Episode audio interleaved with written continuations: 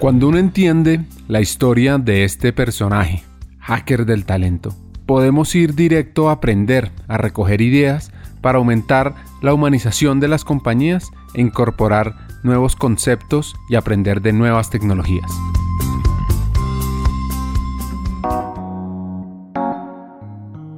El lado B es una conversación con Alex Ureña, una persona constantemente curiosa, está trayendo nuevas ideas queremos hablar sobre rendimiento óptimo, pero también sobre la diferencia entre alto desempeño y rendimiento. Qué interesante tema este, a mí me apasiona y voy a partir esta conversación diciendo que en realidad el alto desempeño es una ilusión. Y es que esta ilusión parte porque queremos todo el tiempo llegar a este nivel más grande de nosotros, queremos llegar a a, una forma de generar mayores resultados, etcétera. Lo que realmente funciona a largo plazo es el rendimiento óptimo. Entonces, yo por muchos años me dediqué a esta exploración del alto rendimiento y hay unos tips que digo, por ahí podemos irlos compartiendo, pero hay, hay ciertas técnicas que te pueden orientar a elevar tu rendimiento al máximo. El problema es que esa elevación del rendimiento no es sustentable puede sostenerse por algunos momentos, por algunos picos y, momentos climáticos, pero no es sustentable a largo plazo. Entonces, lo que realmente descubrí después es que necesitamos llegar a un rendimiento óptimo. Y este rendimiento óptimo tiene dos características que no pueden faltar. Una es que estés consistentemente y constantemente saliendo de tu zona de confort y poniendo límites para no caer en el agotamiento. Entonces son esas dos, o sea, si lo ponemos en una gráfica, tiene que ver con si, ponemos eh, en, el eje X, por ejemplo, la, el estrés, ¿no? El, nivel de presión, y en el eje Y justo es el nivel de rendimiento. Si tú tienes poca presión, usualmente eso pues tiene poco rendimiento y estás aburrido y nada, ¿no? No, no genera resultados, estás en un punto ahí de confort. Lo necesario es que nos estresemos o pongamos la presión necesaria para poder elevar el nivel de rendimiento considerando las capacidades que tiene tu organismo para poder sostenerlo. Entonces ahí entra el bienestar, ¿no? Eh, el punto es que para poder sostener más nivel de presión y llegar a más rendimiento, tienes que tener un cuerpo, una mente, relaciones, finanzas, eh, un propósito de vida que lo sostengan. Porque si no, puedes tener un objetivo de, sí, Jeff Bezos, voy a llegar a la luna, ¿no? Listo. Pero si no tengo el cuerpo, si no tengo las relaciones, si no tengo las finanzas, evidentemente, si no tengo toda la estructura y el sistema para poder crear esa realidad, pues voy a caer en frustración y me voy a quedar estancado en la zona de confort. O sea, ni siquiera ¿eh? es como me quedo estancado. Y pasa también al revés, todo lo contrario, ¿no? Es me pongo demasiada presión, demasiadas exigencias, quiero hacerlo a toda costa y también mi cuerpo, mi mente, mis relaciones, mis finanzas, mi profesión, eh, mi contexto, mi ecosistema no están listos para ello y entonces caigo en el famoso burnout, en el agotamiento y ahí quedó el esfuerzo y ahí quedó eh, pues todo, ¿no? O sea, ni siquiera los frutos del esfuerzo porque te enfermaste para, para acabar pronto. Entonces, el punto aquí es cómo llegamos a la optimización del rendimiento, cómo podemos crear la base subyacente del, óptimo rendimiento a través del bienestar integral. Y el bienestar integral tiene que contemplar todas las dimensiones posibles, o sea, la dimensión física, como he dicho, la dimensión emocional, la estructura mental, tu mindset, la perspectiva pensamiento que tienes, eh, tu, tu, familia, tu entorno, tu ecosistema, etcétera, ¿no? O sea, mientras más aspectos de tu existencia se nutran al mismo tiempo, más fácil es sostener lo que sea que quieras sostener. Y por otro lado, no solamente se trata de sostenerlo, sino es generar y nutrir este sistema con objetivos muy potentes que te eleven consistentemente a ese nuevo nivel.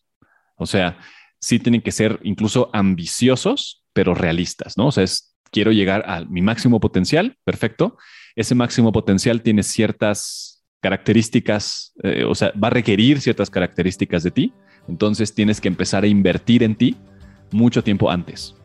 O sea, si yo quiero ser un deportista de alto rendimiento y quiero hacer un triatlón en un año, hoy, o, o sea, debería dejar de grabar esto e irme a entrenar, ¿no? es como, si, si quieres, lo, tiene ciertas características que tienes que hacer en el presente. Entonces, por ahí va, por ahí va este, esta idea eh, del rendimiento, del bienestar, de la optimización y hay una responsabilidad ineludible que parte en la persona, pero también hay una gran responsabilidad social y una responsabilidad de las empresas para poder lograr este rendimiento óptimo, que a veces no es evidente. Entonces, por ahí podemos El bienestar integral contempla varias dimensiones, la física, la emocional, la mentalidad, el entorno, la familia, la alimentación. Sobre todo, cómo debes nutrir constantemente ese sistema para mantenerlo bien. Y es que debes, debes, debes, debes, anota nuevamente, debes, debes, debes invertir en ti, mucho antes de las acciones de impacto. Es pensar en que la vida es una ultramaratón, no una carrera de 100 metros. Tal cual, lo, lo acabas de decir, este es un maratón. Para mí hay dos cosas fundamentales que no pueden faltar. Una es orientarte a descubrir el propósito de tu vida, que puede ser diverso, o sea, puedes tener varios propósitos, puede estar unificado, puede ser una pasión única, pero sí tiene que estar muy claro de inicio, el famoso why, ¿no? De Simon Sinek. Si ese why no está, o sea, puedes tener momentos de alto rendimiento y, bien y vas a generar resultados, pero no es sustentable. Entonces, paso número uno es el why, ¿no? Y lo dos creo que es más importante todavía y es el reconocimiento de que somos finitos, el reconocimiento de nuestra mortalidad. Podríamos decir, ok, ¿para qué cuidar mi cuerpo si de todos modos voy a morir? No, es cuidas tu cuerpo porque tu cuerpo es un regalo y es lo más valioso que tienes y es lo que te va a permitir sostener la vida por el tiempo que necesites para llegar a la muerte de forma digna, ¿no?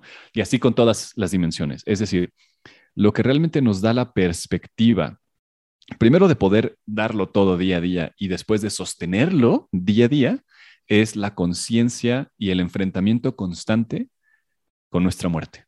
Todos los líderes que yo he conocido que son realmente inspiradores, que llegan a un nivel realmente extraordinario de resultados, todos, así 100%, tienen esta conciencia de su muerte. Y entonces, como se saben mortales y se saben finitos, ponen un esfuerzo muy potente, muy, o sea, un, esfuerzo extraordinario para poder entonces desarrollar día a día eso que tienen que hacer y que no todas las personas están dispuestas a hacer. O sea, creo que uno de, las, de los mayores engaños que nos hacemos, o sea, ese ese lavado de cerebro que nos hacemos solos eh, en, este momento de, la historia de la humanidad es el creer que somos inmortales, que tarde o temprano alguien va a venir y nos va a salvar, que tarde o temprano alguien va a venir y va a limpiar el planeta, o que Elon Musk va a lograr eh, llegar a Marte y nos vamos a ir todos a Marte. O sea, esas ilusiones que tenemos que nos hacen no vivir en el presente y no desarrollar lo que tenemos que hacer hoy.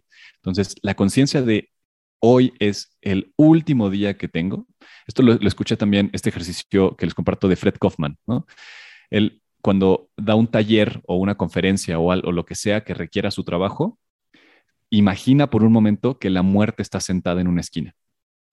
Fíjate esto, es un, es un ejercicio loco, o sea, se, se, queda un momento, eh, hace una meditación en la cual ve a la muerte y es, ¿qué haría, cómo haría yo esto, este ejercicio que voy a hacer ahora, si supiera que la muerte está esperándome? Y entonces, ¡pum! Listo, es, lo da todo. ¿no? Y entonces es esta conciencia de que siempre, todas las conferencias, todos los talleres, todos los momentos, lo doy todo, pero desde la certeza de que este momento es el más valioso que tengo disponible. Entonces, esas dos cosas, esas son clave para que funcione este, este tema del aturdimiento.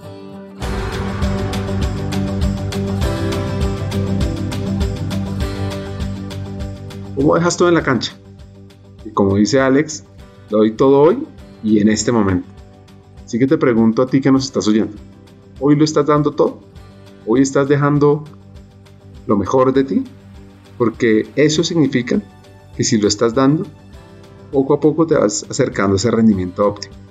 claro que para lograr ese rendimiento óptimo, pues el propósito es clave, no solo el tuyo, sino un propósito colectivo.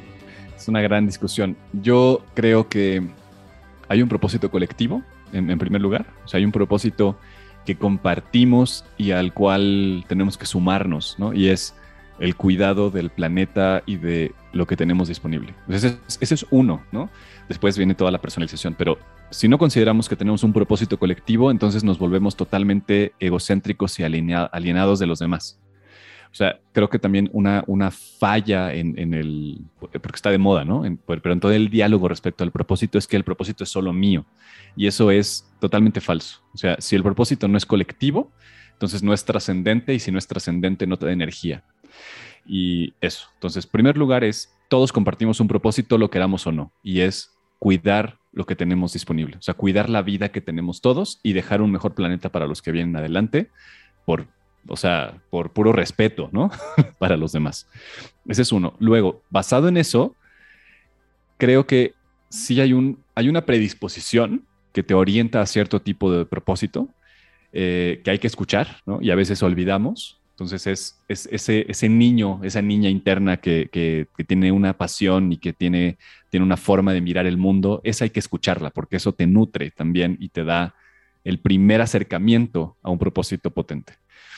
Entonces, escuchar eso anterior, escuchar tu historia, escuchar tu contexto, entenderlo y también de alguna forma comprender que eso te hace único, única, ¿no? El, o sea, tu historia, el cómo percibes, el cómo contextualizas, eso hace que tu propósito sea específico, e inigualable, ¿no? Y el siguiente es orientado al futuro, es esa cosa que todavía no sabemos de nosotros mismos, es ese es, esa versión tuya que es mucho mejor que tú, los que tú quieras, pero 10, 20, 30 años adelante, ¿no? Y, una forma de encontrarlo es, ok, haz este ejercicio de proyectarte, ¿no? O sea, en un momento tranquilo, en la naturaleza, lo que sea, imagínate que tienes 30 años más. Entonces, ¿cómo, cómo se ve esa persona que tiene 30 años más? ¿Qué características tiene y qué te diría? O imagínate que te pones ahí ¿qué te diría de vuelta? ¿no? Ah, pues eh, lograste A, B, C, D, fuiste a estos lugares, entendiste estas cosas, aprendiste estas cosas y ahí también, cuando te proyectas al futuro, encuentras cierta claridad. Entonces, en la conjugación de los tres, el propósito colectivo, el propósito de tu origen, ¿no? de toda tu historia y el propósito futuro, ahí entonces creas ese núcleo que podemos convertir incluso en una frase muy potente que debería de ser la batería inagotable que todos los días podemos eh, pues conectar para poder desarrollar cualquier actividad y llegar al alto rendimiento o llegar al rendimiento óptimo y lograr grandes resultados. Eso, eso es el objetivo. Hagamos una pausa. Hackers del Talento busca humanizar las compañías, compartir experiencias y mejorar la realidad laboral en Hispanoamérica. Necesitamos de una comunidad, porque solos imposible. Así que tu apoyo es fundamental. ¿Cómo? Compartiendo nuestros episodios por WhatsApp, por las redes sociales, suscribiéndote a nuestras plataformas y comentando. Ya hay varios que se han montado en esta comunidad. Gracias a Crip Bogotá por tu apoyo y cerramos esta pausa. Continuemos con el episodio.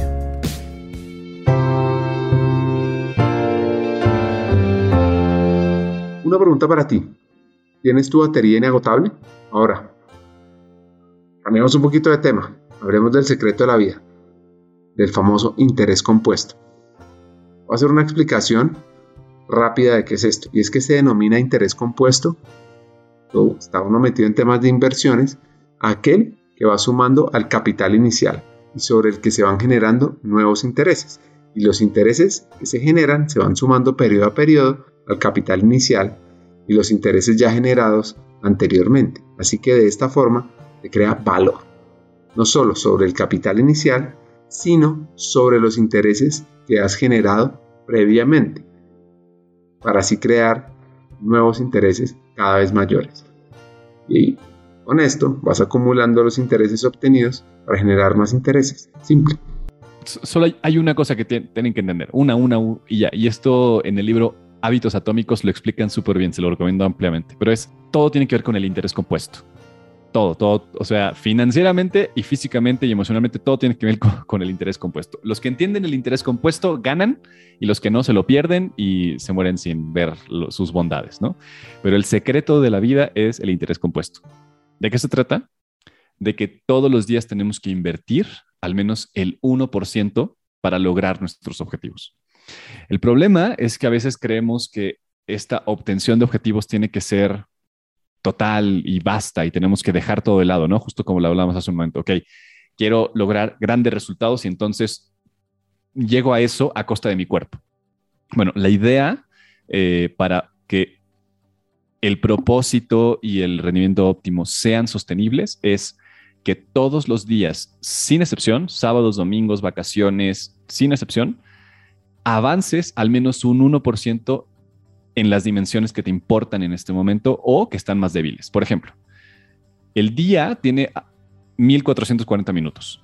El 1% de 1440 son 14.4. Vamos a redondearlo a 15, ¿no? Para que sea más fácil.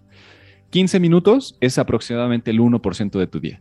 Eso es lo que tienes que dedicarle a leer, hacer ejercicio, eh, acercarte a alguien querido, eh, no sé, nutrir una habilidad, cuidarte, lo que tú quieras, o sea, lo que sea prioritario para ti. El punto es que no falles ni un solo día, ¿no? Tener esta cadena de éxitos es, una cosa que, escuché de Jerry Seinfeld, ¿no? Este cómico estadounidense, que él le costaba mucho trabajo escribir y él necesita escribir para poder hacer sus shows. Entonces lo que hizo fue tener un calendario en el cual, así físico, que tachaba todos los días que lograba sentarse a escribir. Y hay, hay, hay un efecto psicológico curioso que es que nos gusta ver el que vamos avanzando, o sea, verlo visualmente, tener una, eh, como, como, una ayuda de que vamos avanzando. Entonces, es ese tipo de cosas, ¿no? Todos los días, sin fallar, al menos hacer un 1%, porque si haces un 1% todos los días, es un hecho que un año después no eres el doble, eres 365% más de lo que eras al principio. Y eso es exponencial. Entonces, esa es una, ¿no? Ese es un approach muy importante, es entender que todos los días tenemos que avanzar sin falta, sin prisa, pero también considerando esas debilidades. Entonces, si lo que debilita tu alto rendimiento es tu cuerpo, orientación al cuerpo. Si lo que debilita es tu conocimiento, orientación al, al intelecto, al estudio, ¿no? Si lo que te limita son tus relaciones sociales, 15, o sea, es 1% de tu día a relacionarte con más personas, hacer networking, etcétera. O sea, ponle lo que tú necesites pero esa es una de las claves. Y otra es el entendimiento de que no estamos solos. O sea, de que no podemos lograr grandes resultados solos, que todos los grandes resultados de la humanidad han sido resultados colectivos, incluso los grandes genios y los grandes científicos, eh, los Nobel, etcétera, siempre, o sea, sí hay una cabeza y hay una cara visible, pero hay todo un equipo detrás. Entonces, es entender que no tienes que cargar el mundo solo o sola, que si quieres lograr la sostenibilidad, la sustentabilidad de tu vida, de tus proyectos, de tu propósito, cómo puedes nutrirte de un equipo, cómo puedes delegar, cómo puedes entregar más, ¿no? Entregar energía para que otras personas te apoyen y te impulsen en este, en este, en este camino. Por ahí, por ahí creo que hay, hay dos claves para comenzar.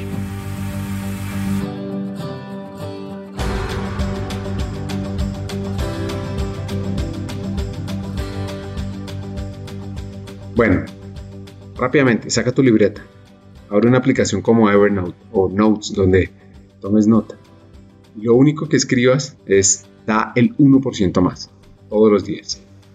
Cambiando un poco de tema, uno de los puntos a hablar con este hacker mexicano es la terapia. Sobre ir a terapia, sobre tener psicólogos, que a veces se ve como un tabú. Voy a empezar esto diciendo que ir a terapia es una gran idea a veces nos da miedo, ¿no? Y como que hay un tabú todavía, en especial en Latinoamérica, hay un tabú por ir a terapia, por hacer coaching, por hacer procesos, ¿no? Entonces, la primera invitación es, haz terapia. O sea, aunque estés bien, siempre hay algo que descubrir y te vas a sorprender de, de, lo que descubres internamente y cómo cambias. O sea, necesitamos reflejarnos en el otro hay, gente que lo hace muy bien sola y simplemente conversando o escuchando cosas alcanza a reflejarse y poder hacer cambios. Pero si te cuesta trabajo, la mejor recomendación es que pidas ayuda y que te guíen en ese proceso.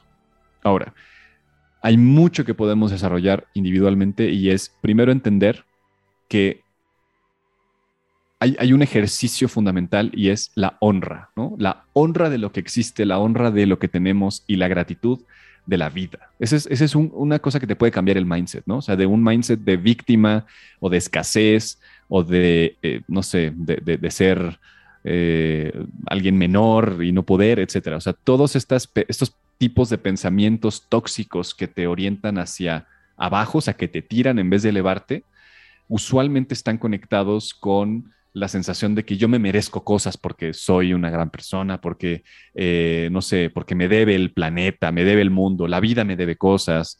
Y es realmente una estructura tóxica de pensamiento que necesita gratitud.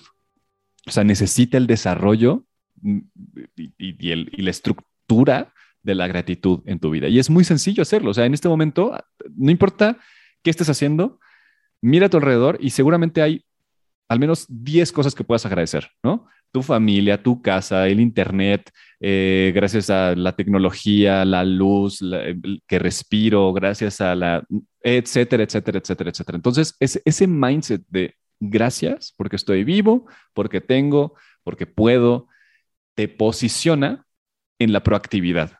O sea, ya tengo lo que necesito. De hecho, podría casi que asegurar que todos los que están escuchando tienen mucho más de lo que necesitan y tienen incluso mucho para compartir. Entonces, ya que partes de eso, tu mindset se, se empieza a transformar. Y lo siguiente es pequeñas acciones la motivación es un mito, la motivación no existe tampoco. La motivación, esta, motivación que, creemos que, debe de estar ahí todo el tiempo, que nos vamos a levantar con fuerza, eso no existe. Realmente lo que funciona son los pequeños éxitos conectados en cadena, como decía hace un momento. O sea, si tú quieres cambiar tu mindset, quieres cambiar tu vida, quieres desarrollar tu profesión, quieres desarrollar a tu equipo, todo está sostenido en pequeñas acciones diarias sin parar que te den la sensación de que tienes éxito. O sea, lo que nos gusta y lo que nos da motivación y un, shot de dopamina es la sensación de que avanzamos y la sensación de que somos exitosos. Entonces, la recomendación aquí es pequeños momentos que te hagan sentir exitoso o exitosa, que conectados te van a dar la disciplina, la constancia, la motivación necesaria para levantarte aun cuando no tengas ganas, para enfrentarte a las cosas que no quieres, para eh, escribir cuando no, quieres sentarte a escribir, para desarrollar, aun cuando parece que no hay energía y parece que nadie está de tu lado. O sea, eso es lo que realmente genera el temple, ¿no? El no detenerte y seguir adelante a costa de todo.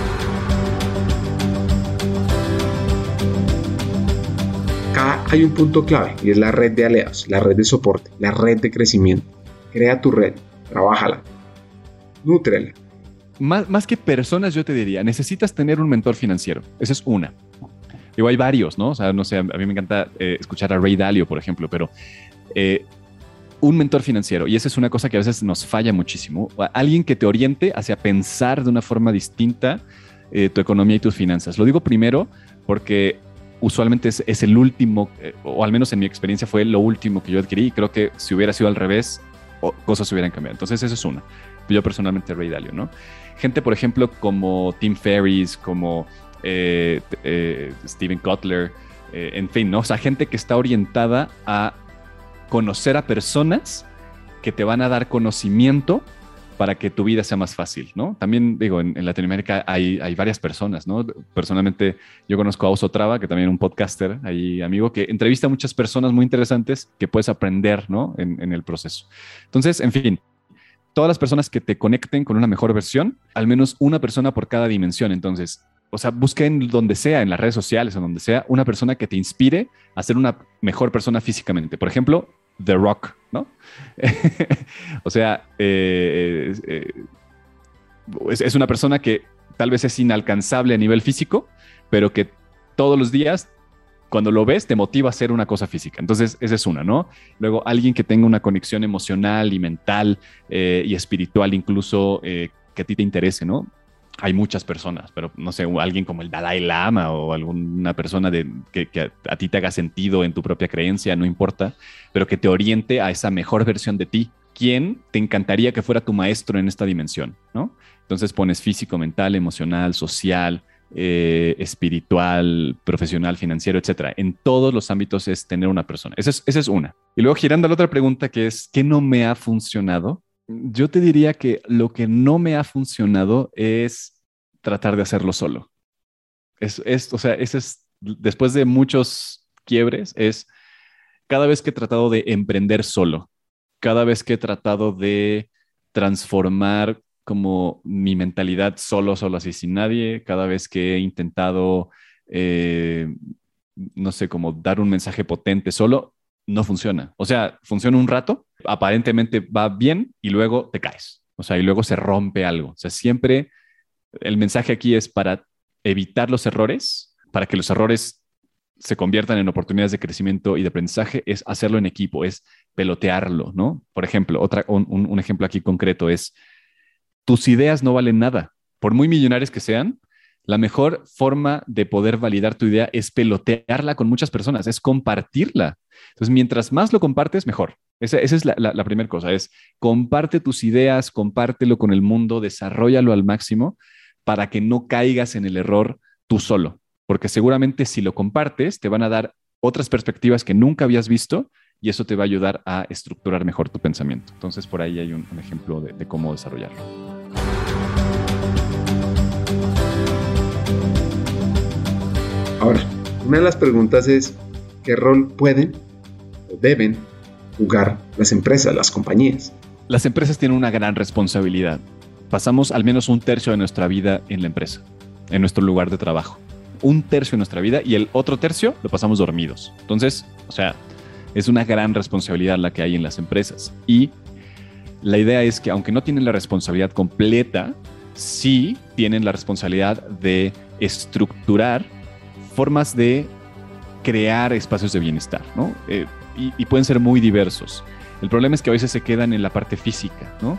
Si queremos masificar el alto rendimiento, el rendimiento óptimo, el bienestar, el propósito, el liderazgo trascendente y consciente, la idea es que eh, la fuerza, la fuerza está en crear espacios colectivos que sostengamos entre todos. Entonces el mensaje para las empresas es no se detengan en los esfuerzos de bienestar y piensen tácticamente, ¿no? No solamente en ideas y en implementar pequeñas cosas, sino multidimensional. O sea, ¿qué, podemos sostener a nivel físico, mental, emocional, social, etcétera? Todo lo que ya he mencionado para nuestra gente. Y aunque sea una pequeña acción, eso puede generar un gran cambio porque es exponencial. Si tú tienes un empleado que rinde mejor porque está bien, se siente bien, vive bien, va a tener también herramientas para nutrir a su familia. Y entonces va a poder entregarle a su comunidad y a la sociedad estas eh, características del bienestar trascendente, ¿no? Entonces, esa, es una, idea, una idea general. Em, y la otra, ¿qué cosa le podríamos dar a talento humano? Y es la fuerza de que talento o el área de personas o recursos humanos, etcétera, tienen la responsabilidad primordial para generar bienestar y tienen que ser los campeones del bienestar en el mundo. Es decir, eh, usualmente alguien que piensa en términos financieros no va a poner esta, esta carta sobre la mesa, pero el área de personas, el área de recursos humanos, tiene la capacidad para poder crear eh, espacios, para poder crear contextos, para poder crear estrategias y esto va a permitir que se eleve el área y se eleven las personas para que la empresa completa genere grandes resultados. Y eso es pues una cosa importantísima. La pregunta es, ¿tienes la capacidad? ¿Tienes las ganas? ¿Tienes la fuerza para elevar tu bienestar? Con esto cerramos el lado B con Alex Ureña, que nos deja varios hacks personales y laborales. Primero, hay que trabajar por llevar al talento al rendimiento óptimo. El poder del 1% todos los días, dejar lo máximo como si tuvieras, como dice Alex, a la muerte esperando después del último acto. 3. Pon en práctica el interés compuesto en la vida, económica, laboral, espiritual y familiar. Y por último, diseña, crea, ejecuta y mantén tu red de aliados en las diferentes dimensiones de tu vida. Hasta un siguiente episodio y sigamos hackeando el talento.